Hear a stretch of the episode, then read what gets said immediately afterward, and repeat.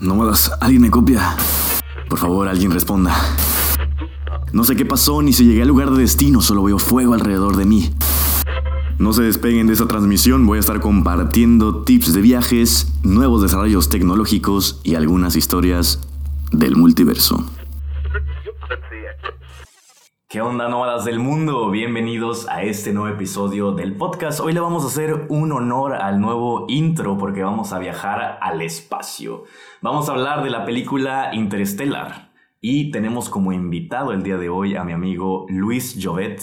Luis, bienvenido. Hola, bienvenido. A, es, a, este podcast donde vamos a hacer un viajezote. ¿Nos puedes decir cuál es tu background? ¿Cómo es que nos conocemos? ¿Cómo es que te gusta esta película, que la descubriste? ¿Cuál es tu pasión por esta película? Pues yo la primera vez que vi esta película fue en noviembre de 2019, y se, aunque se estrenó en 2014. Y lo que me ocurrió con esta película es me decían mis amigos, ¿cómo no has visto esta película? Y yo, bueno, tampoco será para tanto. Y luego cuando la vi, se convirtió en mi película favorita de lejos. Aparte eres un fan de, de las películas, ¿no? Tienes tu sí. ranking, me lo has enseñado varias bueno, veces. Muy amateur todo, pero sí, me gusta mucho el cine. Últimamente además hago críticas de cine. Y sí, tengo un ranking, pero nada, muy amateur todo. Yo tampoco podía creer que no la habías visto esta película. Pero bueno, el día de hoy vamos a hablar de la historia, más que nada, eh, de esta película porque la primera vez que la ves, o sea, sí te causa una emoción, eh, una alta emoción, ¿no? O sea, todo tipo de emociones, alegría, tristezas, de todo. Sin embargo, es difícil captar todos los detalles de la historia, cómo es que suceden las cosas, cómo es que eh, se transmiten los mensajes, o sea, cómo es que se logra cumplir con el círculo, ¿no? Entonces, ¿De qué trata la película? Bueno, la película nos sitúa en un futuro no muy distante y lo que ocurre es que la Tierra está en unas condiciones ambientales no óptimas para la agricultura y tal y es necesario uh, buscar una solución. Y la solución es enviar una serie de exploradores al espacio para descubrir nuevos planetas habitables.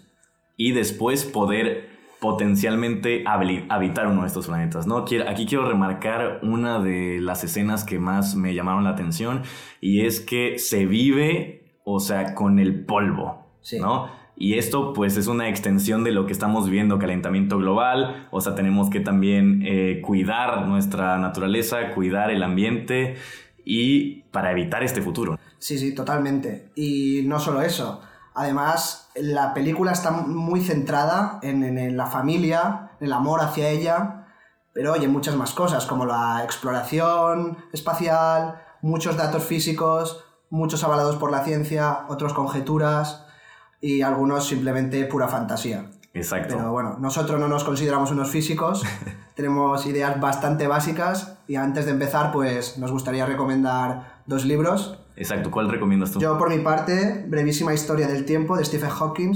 un, una física para dummies, podríamos decir. Dices que hay dos, ¿no? Este de Brevísima Historia es la física para dummies. Sí, y Breve, que es un poco más compleja, es el mismo libro, pero con mucha más matemática, más fórmulas, más ecuaciones. Y yo les quiero recomendar Astrofísica para gente con prisa de Neil deGrasse Tyson.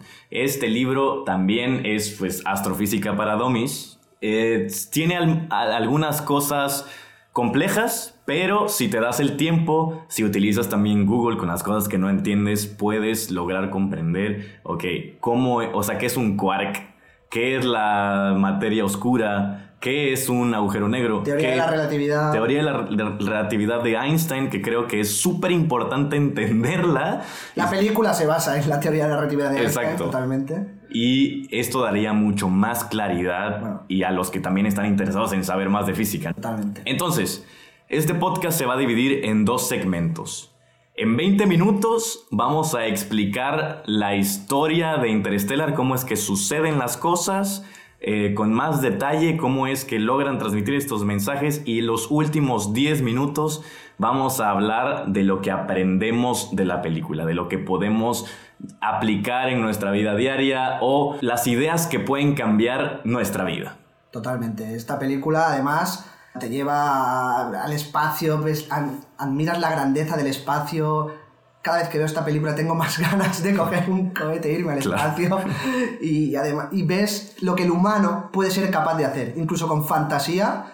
Yo veo al humano capaz de hacer cosas como esta y convertirse en, en una super raza. Totalmente. Y ahora que hablas de pues, ir al espacio, también esto, o sea, pues a mí me dan ganas de decirle a mi familia cuánto los quiero. O sea, o sea, como hemos dicho antes, núcleo de esta, de esta película, amor familiar. Todo se mueve, todo, absolutamente todo en esta película. El motivo por todas las acciones de todos los personajes es el amor hacia alguien. Exacto. O especialmente la familia. Ahora, ¿cuáles son los aspectos técnicos? O sea, ¿en qué año fue eh, estrenada? ¿En qué año se estrenó? ¿Quiénes son los actores? Bueno, fue estrenada en 2014. Como actor protagonista tenemos a Matthew McConaughey, que hace el papel de Cooper, un ingeniero eh, y piloto, pero que a día de hoy se dedica a dedicar a, la, a ser granjero. Luego tenemos a Anne Hathaway, que es una científica, hija de eh, Michael Caine, que hace del Dr. Brandt, un científico muy famoso y ex profesor de, de Cooper. Que Michael Caine siempre está en las películas de Nolan. Eh, The Dark Knight, Inception, está en todas, no falla. ¿Y qué más? Luego tenemos a Matt Damon también, y bueno. ¿Y cómo se llama la actriz? Eh, la, Ah, Jessica Chastain, que hace de la hija de, de Matthew McConaughey. Exacto. Ok, entonces, vamos por el principio. Ok, pues. Ya dijimos en el espacio, o sea, me refiero al ambiente de la Tierra, la Tierra se está muriendo, eso es un hecho. También tienen contacto, o sea, se empieza a ver cómo... Eh, pues es un piloto de la NASA que tiene que empezar a cultivar por el bien de la humanidad. Se vuelve un granjero. Ingeniero granjero.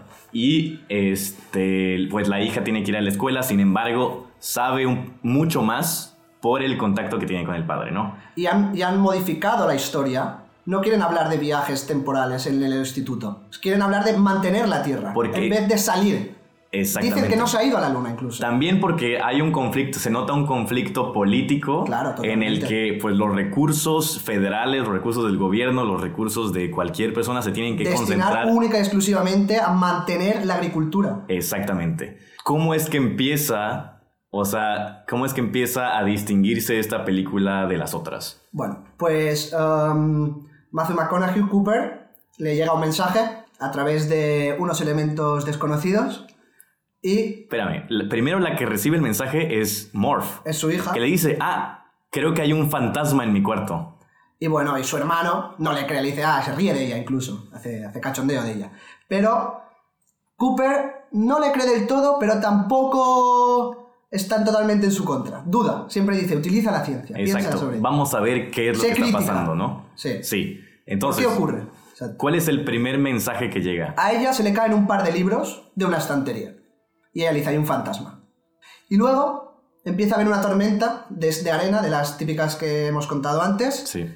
y aparece en código Morse unas coordenadas. Entonces Matthew McConaughey se, se dirige con su coche hacia allí y descubre que es una, una, estación. Una estación de la, NASA. O sea, descubre esta estación de la NASA, se sorprende porque dice, ah, pensé que ya habían cancelado estos proyectos, conoce a Michael Caine, al científico que es Brand, conocía, se entera de las nuevas misiones que existen para eh, ir al espacio, poblar otros planetas, conocen a Hathaway, ella empieza a dudar porque Michael Caine le dice, ah, pues estás invitado a, esta misión, tampoco se puede creer que esté invitado, y esto es algo interesante que vamos a mencionar después, por qué Brandt, o sea, por qué Michael Caine, o sea, ya lo invita, ¿no?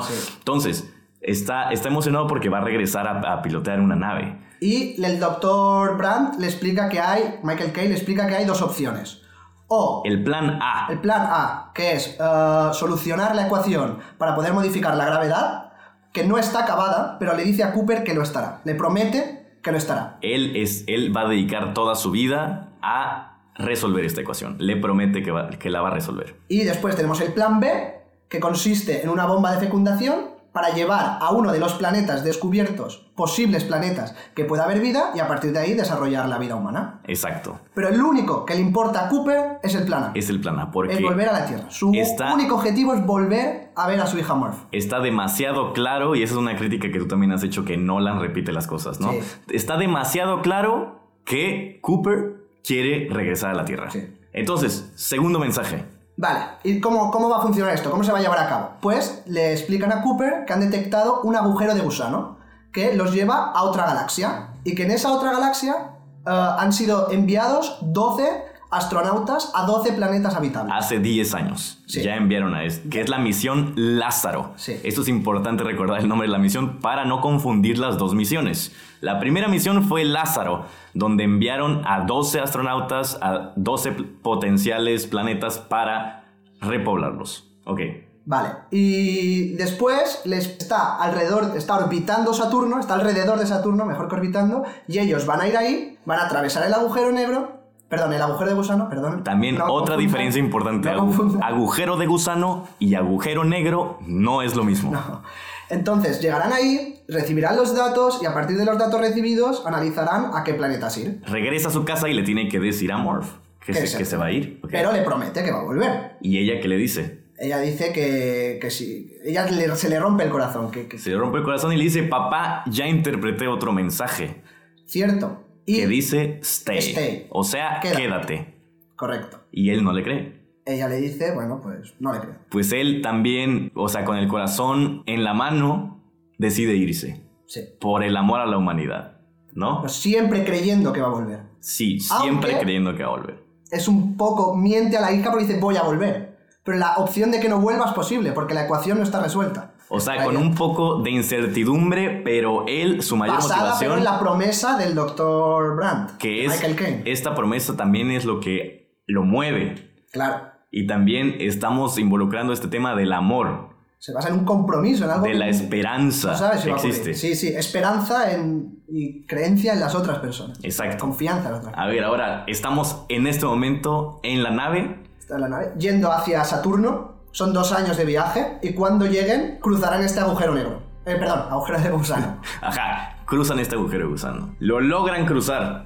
Y en ese momento, la Anne doctora. Brand, Anne. Hathaway, hay un contacto físico con algún ente desconocido. Exacto, que ella no lo sabe explicar, no se la cree. Y dice, ¿no? son ellos. Ah, y también es como. Es, o sea, que refuerza la esperanza. Claro. Se dice refuerzo. sí, refuerzo. sí, sí, sí, está. Entonces, logran atravesar y llegan a, a la nueva galaxia y se enteran que tienen tres Y posibilidades. reciben de los 12, solo quedan 3 que reciban datos de que la vida humana es posible en eso. Tenemos el planeta Miller, el planeta Mann y el planeta Edmund. Miller, Mann, eh, que es el de Matt Damon, y el tercero, Edmund. Edmund. Entonces han de decidir a cuál van. Por lo tanto, eh, Cooper, su opción es ir a- al planeta Miller, que es el que está más cerca, sin embargo, es el que está más, también más cerca del agujero negro. Y podrían ser absorbidos por él. Sí, que es- existe este riesgo de ser absorbido por la gravedad de Gargantua. Sí. Gargantua es el nombre del Agujero. agujero negro. Vale, pero el motivo real por el que eh, Matthew McConaughey elige eso es porque está más cerca, entonces va a tardar menos tiempo en llegar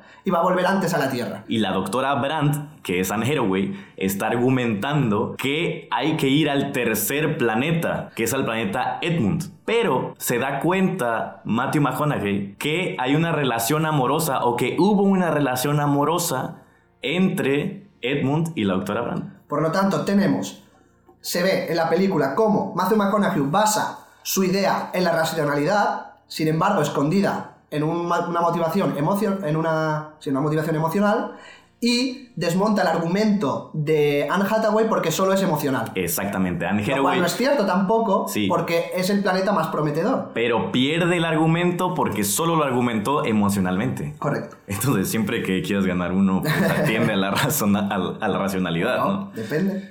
Bueno, entonces, Nos vamos al planeta Miller. ¿Y qué pasa en este planeta? Que entra aquí ya en juego uno de los elementos científicos más importantes, que es la dilatación gravitacional del tiempo, que es, caus- es provocada por la teoría de la relatividad de Einstein. Entonces, ¿qué ocurre aquí? Que el tiempo no, no es igual, no, no, no transcurre igual. no es lineal. Que No es lineal, Ajá. es curvado. ¿Y por qué es curvado? Por la Por la gravedad. gravedad del la-. Claro, por agujero negro influ- eh, hace un- influye tan fuertemente, por decirlo así, que se curva El tiempo el se tiempo. curva. No es una línea. Piensen en un pico de una montaña o piensen en atravesarlo. Si lo atraviesan por un túnel, es mucho más rápido. Si van de arriba, de abajo hasta arriba y lo vuelven a bajar, es mucho más lento. Pues así es como una comparación para que lo entienden. Y es donde también en la película nos empiezan a explicar, bueno, no explicar, nunca lo explican exactamente, pero es donde podemos notar el tiempo. O sea, Sí. este, e- este, esta, esta dimensión. Diferente. Que es, que es el tiempo. El tiempo es, es tema junto a la familia y el amor, es el segundo tema, o todo va unido. Ahí ya cada uno lo discute. Y es donde llegan al planeta, al primero, que es el planeta Miller. ¿Y por qué están los restos ahí? Pues los restos están porque Lo- a la lo- los restos del primer de la astronauta de, Lázaro. Ajá. de la nave de- del astronauta Miller están justo allí. Pero ¿cómo están justo allí? Si han llegado hace 10 años. Porque aparte de... y además hay mareas allí. Exacto. Una, hay una zona llena de mareas. ¿Cómo puede ser que está todo junto si hay mareas? Por la dilatación gravitacional del tiempo. Porque él ha salido de la Tierra hace 10 años. Pero al entrar en esta dilatación, es complicado explicar, pero solo han pasado 10 minutos a lo mejor desde Es, que ha es como si acabara de llegar. Claro, para ellos Cuesta un poco de trabajo Claro. entenderlo y donde hay que ir definitivamente a los libros de física para poder entenderlo, pero también Con esta explicarlo- película te ayuda mucho a entenderlo. La película y datos científicos, eso es completamente real y posible que ocurra eso. se ve un poco prometedor desde que llegan. Hay agua, aparentemente hay montañas y, y Pero las montañas, eso es lo que descubren, que las montañas se van acercando, ¿no? y dices, ¿cómo que son montañas? No, son- es un tsunami. Es agua, Es es agua. es una ola gigante. Entonces, lo que quiere hacer es la doctora, la Brandt. doctora Brandt eh, quiere ir a recoger los datos del, del doctor Miller, del astronauta Miller. Pero les acecha la, des- la- el, El tsunami. tsunami. Y ellos en la nave, aparte de la doctora Brandt, hay otro científico. Y lo que ocurre es que el científico salva a la doctora Brandt, pero él se muere. Es la Exacto. primera baja que tenemos. En esta película. En esta película. Que también nos empiezan a decir como, o sea, que en un viaje espacial pues es tan riesgoso que pues esto por, por la misión o sea, es muy probable que pase. Correcto. Y ahora llegan a la nave, salen de este planeta, ya no están afectados por la... Regresan a la estación. regresan a la estación y ya no están afectados por la dilatación gravitacional del tiempo, ya están igual, se encontrarían, el tiempo correría igual que la Tierra, por decirlo así, para que se entienda, y lo que ha ocurrido es que al bajar al planeta, al estar allí y al volver, han pasado solo 45 minutos en el planeta de Miller, pero 23 años en la Tierra. Exacto, este es otro shock emocional que podemos percibir de los personajes y que también nos lleva, o sea, el primer shock es cuando abren la puerta y ven todo lo que ha envejecido su, compañero. Su cuarto compañero, Romilly, que ha envejecido 26 años. Pero eso no es lo más fuerte de todo. Lo más fuerte es que les llegan todos los vídeos de la Tierra Exacto. de sus hijos. Ujú. Murph nunca le envía un vídeo porque está enfadada. Pero en cambio su hijo, cada día le... Bueno, cada día, cada X tiempo le va enviando un vídeo. La actualización de su Le vida, ¿no? explican, papá, me han cogido la universidad. Luego explica, papá, he conseguido a un... Voy a ser granjero. Sí, he conocido a una chica, papá, he sido padre. Claro, es un shock porque Matthew McConaughey ve el transcurso de a lo mejor 20 años en, en un vídeo de una hora y media. O sea, Exacto. ¡pum! O sea, Imagínate la cabeza. ver 23 años de vida humana De en, tu hijo, además, ¿no? De- en una hora. Uf.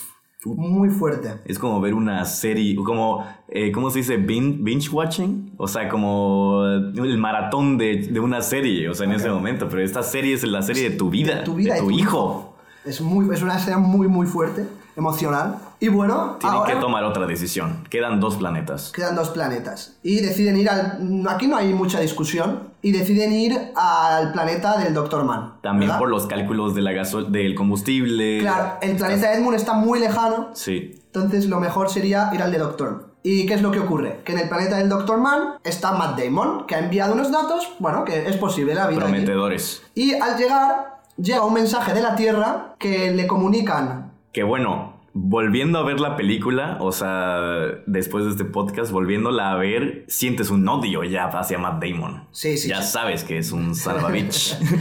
Entonces, llegan y llega un mensaje de Murph, la hija de Cooper, de Matthew McConaughey, diciendo que el Dr. Brandt, el padre de la doctora Brandt, Anne Hathaway, ha muerto. Ajá. Y le ha revelado que no era posible Resolver la ecuación. Entonces esto destruye el corazón de... lo destroza el corazón de Murph porque piensa que su padre se ha ido sabiendo, Sabiendo. que no iba a volver. Pero no es cierto, porque Matthew McConaughey se fue con la posibilidad de regresar. Y la doctora Brandt tampoco lo sabía. Exactamente. Así que se ocurre como la, la mayor ruptura entre Murph y... Que volviendo a ver esta escena de la película es una Muy escena dura. muy fuerte. Sí, sí, sí, sí. Muy emotiva. dura. Y en ese momento, Son of a Bitch, Matt Damon, le dice, ah, yo ya sabía.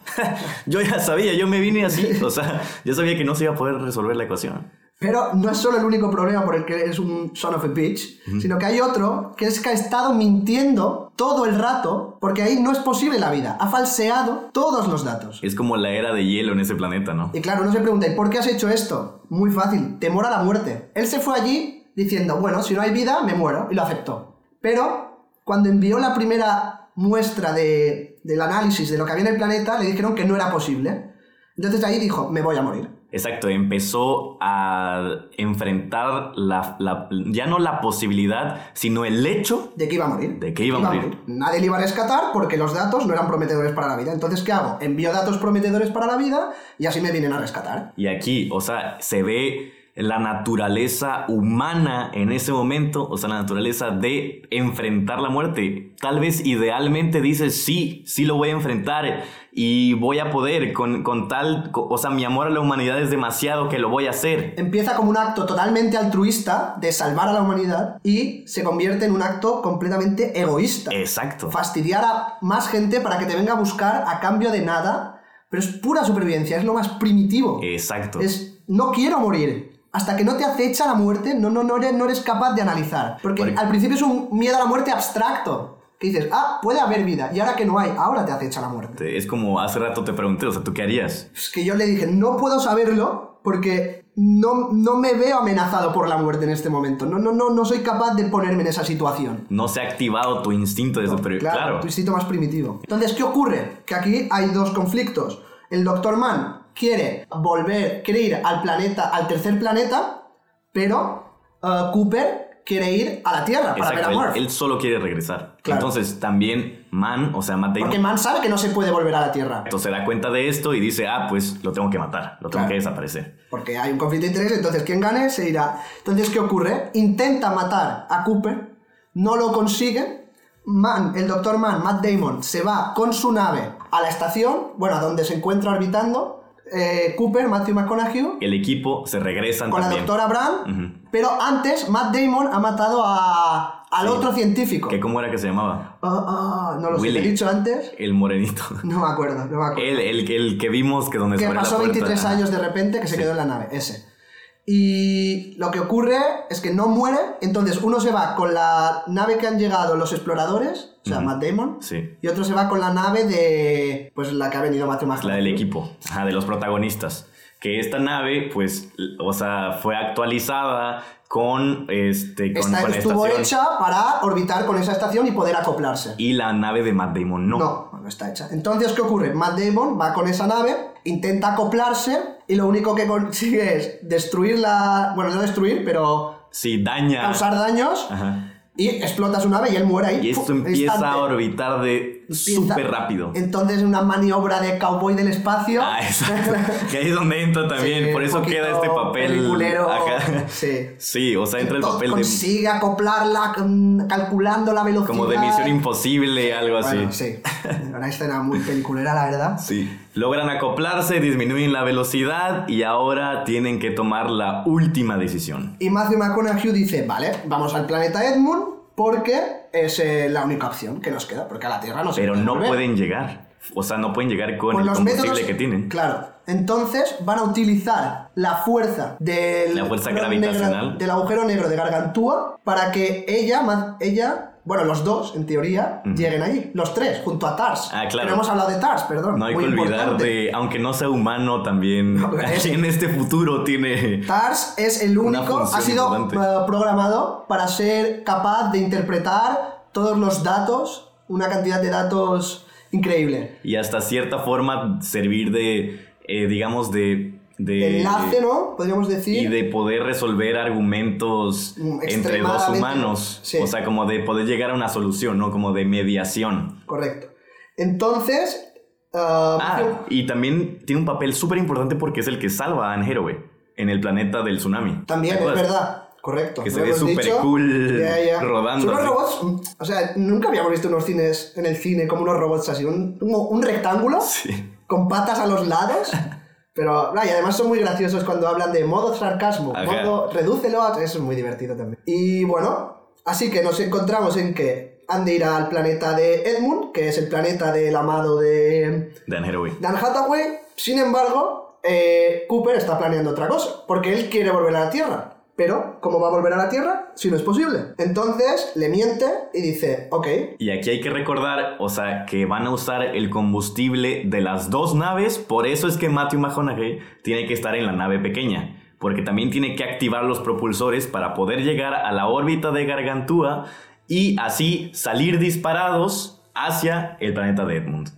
entonces... Pero ¿qué es lo que pasa en la película? Pero lo que pasa es que Matthew McConaughey se desacopla y se deja caer por el agujero negro. Como última opción para ver a su hija, a Para la ver qué desesperada. pasa. A la desesperada. Se va con TARS, importante. Sí. Se va, la doctora Brandt, Anne Hathaway, se va al planeta Edmund a llevar a cabo el plan B, que era pues la bomba... Sí, repoblar, bueno, Repoblar, poblar, sí. poblar un planeta. poblar el planeta. Bueno, eso es lo que ocurre y en este momento entra en el, punto, en el agujero negro, en Gargantúa.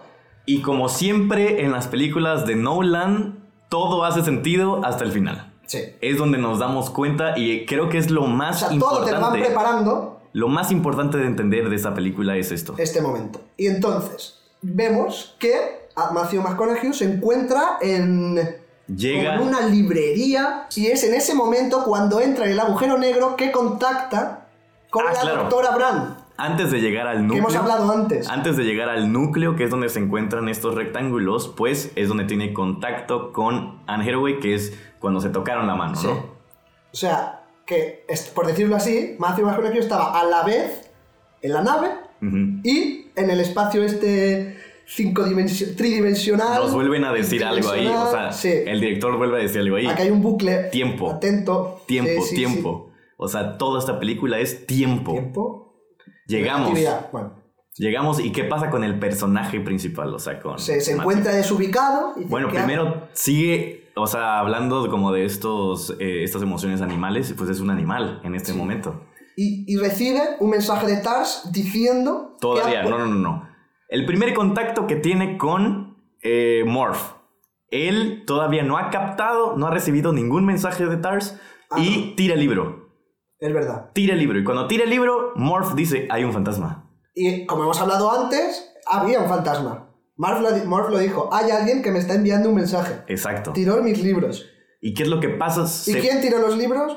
Él mismo. Él mismo, Matthew McConaughey. Pero a él, todavía él no se ha dado cuenta. Él no se entera, él, él está gritando. Está, dice, Morph, Morph, empieza a gritar, como estoy Exacto. aquí. Pero ella no le escucha. Va al segundo espacio y manda un mensaje en clave Morse. Que le dice, tirando los libros, que le dice stay, que hemos dicho antes. Exacto. Que es el segundo acto de Matthew McConaughey, pero es el, tercer mensaje el- que llega en la, línea Tierra. de tiempo. De la Tierra, sí. Porque hay que recordar que los tres mensajes que llegaron en este orden fue el libro que se cayó, las coordenadas de la NASA y el tercer mensaje Sin este. embargo, son llevadas a cabo por Matthew McConaughey en otro orden. El primero sí que coincide, que es el de tirar los libros, sin ningún mensaje Sí. alguno. El segundo es el de Stay y el tercero es el Son de las, las coordenadas. coordenadas. ¿Por Entonces, qué? él mismo se envía, ves a la. ves a. hace esta misión, ves a la NASA y salva la Tierra. Y salva a Morph. Exactamente. Y esto tiene que ver y solo se puede entender si entiendes la teoría de la relatividad. Correcto. Y ahora llega eh, donde todo se transforma y es cuando Tars le envía el mensaje a Matthew McConaughey y le dice, he conseguido descifrar... No, primero le dice, en esta realidad de cinco dimensiones, alguien, o sea, ellos, Ellos han colocado un espacio tridimensional en el que el tiempo, que es la cuarta dimensión, funciona y se, se ve, está representado en un espacio. Claro, El espacio es, la- es el estante, el armario, la librería, de pero, o sea, está como repetido varias veces. Y está repetido varias veces porque es el tiempo. Él tiene acceso al pasado, presente. Lo puede y modificar. futuro.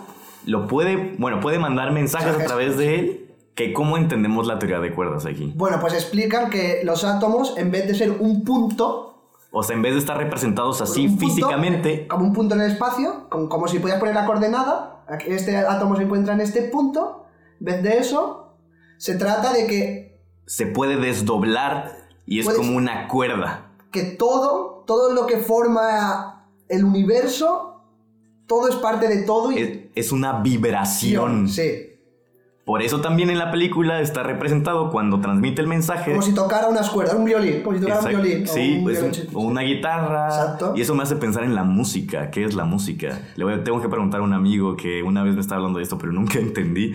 Le vamos a volver a preguntar y regresamos a este a volver a hablar de. Entonces, de él en ese momento descubre que es el que envió el mensaje, así que lleva a cabo el tercer mensaje, le envía las coordenadas a través de las cuerdas moviendo la tormenta de arena a su merced, cuando, como él quiera, y recibe los datos de TARS, ahora sí, explicándole lo que ha ocurrido, le explica... TARS consigue descifrar la, la ¿cómo se llama? La ecuación la ecuación de la, de la gravedad. de la gravedad para manipularla y uh, Matthew McConaughey se lo pasa a través de un reloj que le había dado justo antes de irse a Murph.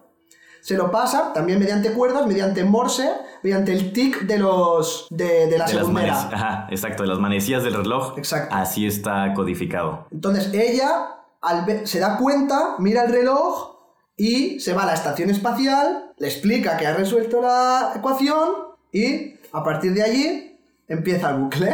Entonces, ah, esta es, o sea, esos son los hechos en la película. Claro. Pero científicamente hay algunos problemas. Que gracias a esto los hombres, los, bueno, Los seres humanos. La la Tierra- estación esta ha sido modificada gracias a la gravedad. Ah, que puede ser construida, por eso vemos la estación en como un... un- Un cilindro, un tubo. Exacto, como un tu- tubo. Una tubería, como si fuera una tubería. Mm. Es que es una forma circular.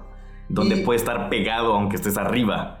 y gracias a eso la humanidad la consigue sobrevivir y hay un momento muy emotivo en el que se encuentra Matthew McConaughey, que tiene no sé, alrededor de 40 años, pongamos, con su hija que tiene 80 y muchos, está a punto de morir, está en su lecho de muerte. Sí.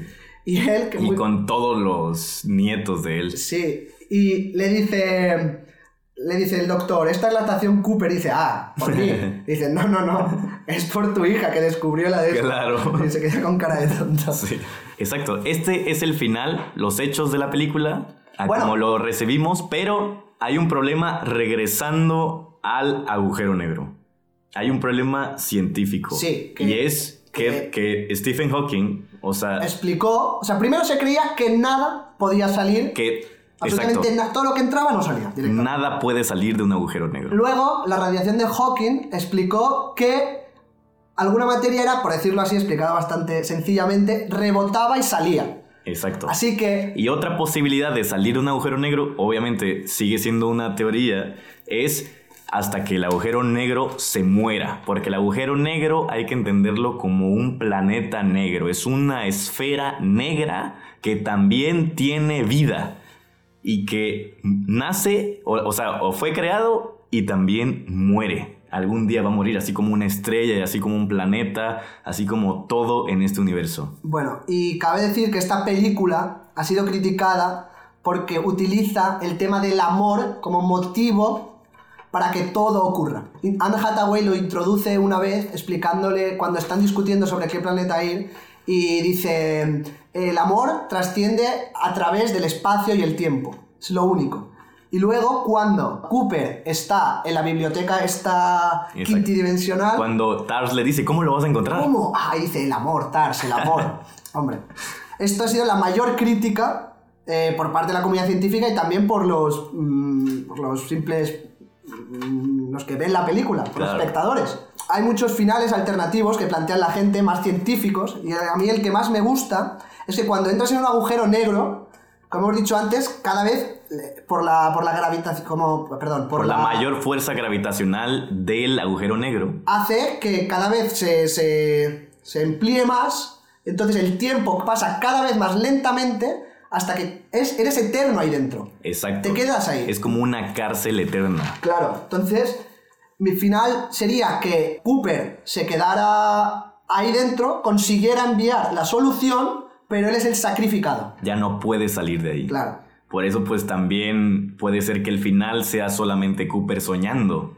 Hay muchísimas. Claro, hay, hay, más interpretaciones, ¿no? Y esto, eso también de quedarse encerrado en este agujero negro, en el núcleo. Es, horrible. Pero es un castigo y también eso te hace de cierta forma un dios. Te hace un dios porque un dios que puede enviar ahí mensajes. encerrado, puedes enviar mensajes y, a ver, sí, pero lo que plantean es que es como una penitencia porque él solo ve, a, está en la habitación de, de Murph, como un acto egoísta que no piensa más allá. Voy a ir a tal sitio y voy a... Eh, no, simplemente está en la habitación de Murph y, quizás, no sabemos esto, modifique a Murph, pero nada más. Creo que también es importante mencionar que la parte más complicada es entender el viaje de Cooper, ¿no? Pero la película es una dualidad. Claro, hay dos realidades, de realidades, no sería la o sea, Dos líneas temporales. Claro, por eso es una dualidad. la perspectiva desde la, del punto de vista de Morph y desde el punto de vista de Cooper. Claro, pues la Tierra, simple, como sin haber descubierto nada, tal y como la conocemos, y luego la extrema evolución que implica el hecho de haber descubierto, eh, eh, resuelto esta ecuación. Exactamente. Poder alterar la gravedad. ¿Hay algo más que agregar aquí como para poder pasar al último segmento de qué es lo que nos llevamos de la película? Bueno, lo último científico que quiero decir es que los agujeros de gusano, como tal, pueden existir, pero no se sabe ni cómo se mantienen existiendo, cómo, se, ¿Cómo son creados. No, no, no, cómo son creados no. Cómo se mantiene abierto, por decirlo así. Y después, ¿qué pasa si entras? No se sabe. O sea, eso es pura conjetura. Pasa esto. Por eso esta película tiene que ser clasificada en ciencia ficción. Claro. Si tiene cosas de ciencia. Sí, como la dilatación, la dilatación del tiempo. Claro, muy pero sigue siendo ficción. Sí, totalmente. Entramos a la parte qué nos podemos llevar de esta película para aplicar en nuestra vida, qué aprendemos, en qué nos cambia, en qué nos hace más conscientes. Primero, o sea, ver la capacidad de lo que el hombre puede hacer, y esto es ficción totalmente, pero ver que el hombre se puede convertir en Dios, modificar el espacio y el tiempo como él lo desee, yo creo que es lo que debe el hombre debe apuntar a, a lo que debemos aspirar. Sí, totalmente. es una aspiración increíble, pero... Coincido en eso y, o sea, creo que debemos de apuntar y creo que también los medios de comunicación, la ciencia ahora, las universidades nos están tratando de empujar hacia allá porque es un punto en común de la humanidad. O sea, es un punto en que puede también aliviar las guerras que existen hoy. Es un punto en el que también nos hace pensar que necesitamos tiempo, muchísimo tiempo, y que la vida humana, o sea, una vida humana no es tiempo suficiente para descubrir esa ecuación, entonces debemos de cuidar la Tierra. Sí, y has de servir como puente, tú eres el puente a las siguientes generaciones. Exacto. Tú puedes permitir que todo esto ocurra manteniendo la tierra, ah, educando a tus hijos sobre esto. Y sobre todo, pues también, si estamos apuntando hacia allá, debemos de actualizarnos en cuáles son las nuevas tecnologías y entender física, entender matemáticas, codificación, o sea... Un enfoque, debe haber un enfoque, en mi opinión, es una crítica a la educación, a, estudiar mucha más física, porque física no son ecuaciones de si este coche va más rápido, quién va a llegar antes, no. Física es todo, es todo lo que nos rodea, es física, y comprenderlo es y no es fácil y necesitarás mucho, ya para mí me cuesta mucho, pero poco a poco, sí. con ayuda de ciertos libros y de... Libros y YouTube, porque no, todo está en YouTube. Sí, sí, sí. Exacto. Si no eres un hombre de libros, te aseguro que todo está explicado en Internet, incluso más visual, más fácil de entender. Y la, la física es todo y debería ser obligatorio la física de los... Oye, aquí una crítica para mi país. En algunos, en unas escuelas quitaron física del plan de estudios. Bueno, en, en España es una optativa. O sea, no tienes por qué hacer física ni química en lo que son los últimos años de instituto. Creo que también es una crítica que está en la película en cómo, pues, en ciertos niveles educativos nos están empujando a pues tener trabajos más técnicos. Más manuales, sí. Claro, más manuales, pues, o sea, de... Exacto. Claro. Más agricultor, más, más, más poco cualificados, que digamos, que son necesarios, obviamente, pues si no, ¿de qué comeríamos? Otro punto que quiero mencionar y que lo que me llevo de esta película es que dile todos los días, o si no le has dicho a la, a la persona que quieres, díselo. Puede ser el último. Puede ser el último. Y además, o sea, imagínate, dile cuánto quieres y que es lo más importante y que bueno, hay veces que hay que hacer sacrificios de irse a un lugar donde no están ellos, pero recuerda... Sabes que tú lo haces, eh, has de dejar claro, no, él ha de saber o ella ha de saber que lo estás haciendo por él o por ella. Como siempre Cooper intenta decirle, yo me voy porque sé que voy a volver y sé que estaré contigo. ¿Algo más que quieras agregar? ¿Qué, ¿Qué, más te has llevado tú de esta película? Yo creo que hasta este punto yo estoy muy feliz. ¿Te motiva? sí, sí, sí. ¿Cuántas veces las has, visto? La he visto tres. Me parecen pocas y recomiendo antes de, o sea, verla una vez y verla una segunda vez. Nunca me ha pasado que la segunda vez una película sea tan diferente a la primera. Es completamente otra película. Y, te quedas flipando de, claro, esto es... Flipando.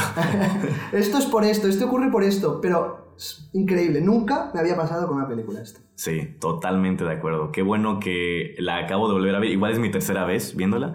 Siempre se la recomiendo a las personas, hay muchas personas que dicen, ah, es que no quiero poner atención, pero cuando quieras poner atención en una película y quieras aprender algo, esta. Es una película muy fácil de ver, o sea, te atrapa, momentos de tensión, la música es, bueno, increíble, de Hans Zimmer. Podemos hacer otro episodio de podcast solo hablando de la música. Tú dijiste algo interesante, ¿cómo es que lo hizo él? Bueno, eh, tiene un órgano enorme, enorme, en una iglesia enorme, que... Pero Nolan le dio una foto, ¿no? Ah, sí, mira, Nolan le dio solo una hoja con el guion, que los guiones son de, bueno, muchísimas hojas. Y le dio una hoja a Nolan, a Hans Zimmer. Y le dijo, ¿esto qué te evoca? Y además, en la, en la hoja no hablaba nada del espacio.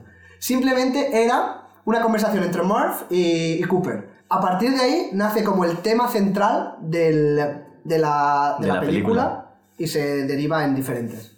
O sea que Hans Zimmer es un genio. Sí, todo en esta película es una exquisitez. también, o sea, fíjense mucho en el, pues cómo está grabada, en que cuando muestran el espacio es toda la pantalla y cuando es más inmersivo es... intentan cerrar. Claro. Poner las bandas negras arriba y abajo. Sí, sí sientes que estás ahí. Y los momentos de silencio son brutales. brutal. Cuando, cuando despegan de repente suena súper fuerte. Cuando entran al espacio, Entran al espacio, En el espacio no, no, no hay ruido. Sí, y él empieza a hacer como las cuentas, es brutal. Y también cuando le, en el mensaje, cuando recibe el mensaje de tú sabías. O sea, cuando Morph le dice a Abraham, tú sabías, es completo silencio. Sí, sí, sí, muy fuerte esa escena. Uf. Pero bueno, muchísimas gracias Luis por estar aquí explicando esta película. De verdad, me la he pasado súper, súper bien. también haciendo, buscando datos y tal, me lo pasé genial. Espero que hayan más. muchísimo. Sí. Y nada, les recomiendo encarecidamente que vean esta película una, dos, tres y 150 veces y lean sobre física. Espero que hayan más de, de estos episodios. Sí, sí. Y encantado de venir. Si alguien te quiere contactar, ¿en dónde te puede contactar? Pues eh, mi Instagram, Lewis Luis con dos S. O ya está. que te manden un correo. Un correo a Jovet, l l o v e t 2411 arroba gmail.com. Oye, ¿y vas a iniciar algo de crítica de películas? Sí, ahora he empezado a hacer críticas así muy poco a poco. Pero compártelas en Instagram o algo. Bueno, las puedo hacer, lo puedo hacer. Órale. Muchas gracias a todos y un saludo. Saben que me pueden saludar en Instagram, estoy como trap-el-hunt, Facebook, Travelhunt, Twitter, Travelhunt y ahora TikTok, Travelhunt. Muchísimas gracias, los quiero. Un besito. Chao, chao. Abuelita, soy tu nieto y ya llegué.